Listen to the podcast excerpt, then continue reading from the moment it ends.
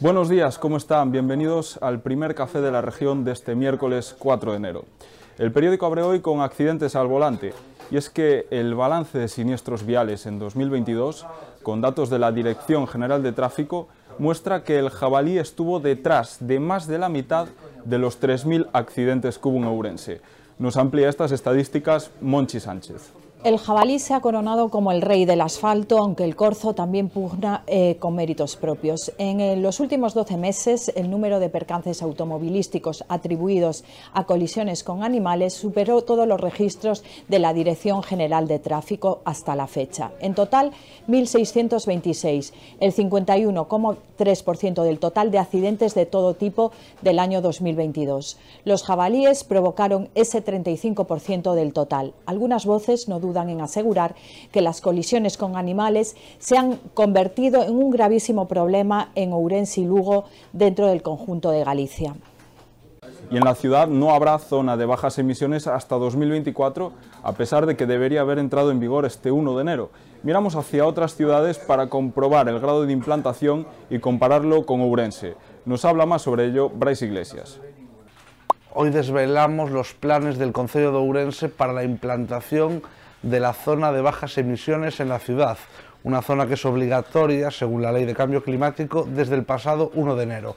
Pues bien, el gobierno local no tiene previsto poner en marcha esta zona de bajas emisiones hasta al menos el año 2024, ya que confiesa que no tiene ni la ordenanza necesaria para su implantación ni tampoco el proyecto técnico para desarrollar toda la infraestructura que, que esto conlleva. Y en página laboral, los datos de empleo en la provincia son positivos a pesar de que hay menos afiliaciones a la seguridad social que en noviembre.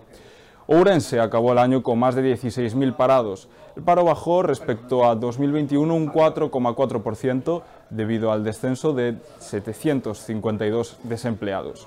Y a pesar de que las afiliaciones menguaron en el último mes, respecto al último año crecieron un 0,7 gracias a 723 altas. Volvemos a la ciudad para hablar de termalismo. Las termas, incluidas las privadas, están cerradas a causa de la crecida del Miño. Nos informa sobre este asunto Patricia Casteleiro. En la página 6 de hoy recorremos la zona termal de Urense, que después del el temporal del pasado domingo quedó totalmente anegada por el agua.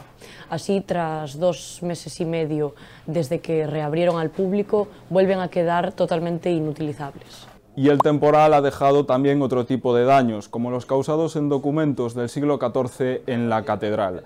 Uno de los archivos más importantes de España padece los efectos de las lluvias torrenciales. Nos lo cuenta Elizabeth Fernández.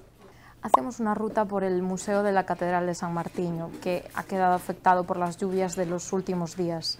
Hay documentos desde el siglo XIV que están dañados o que están secándose por prevención debido a, al efecto que el agua ha tenido sobre ellos. Eh, hoy estará un equipo de técnicos de la Dirección General de Patrimonio visitando las instalaciones para valorar los daños y acometer alguna solución. El periódico de hoy también recoge otros contenidos. En provincia nos vamos hasta Obarco, donde la población se estanca en 13.500 habitantes y en la Villa Valdorresa, para combatir esta despoblación, recogen estrategias para frenar la bajada de residentes. Recuerden que pueden acceder a estos y otros más temas en la edición impresa y en nuestra página web, laregion.es. Gracias por cedernos parte de su tiempo y tengan un feliz miércoles.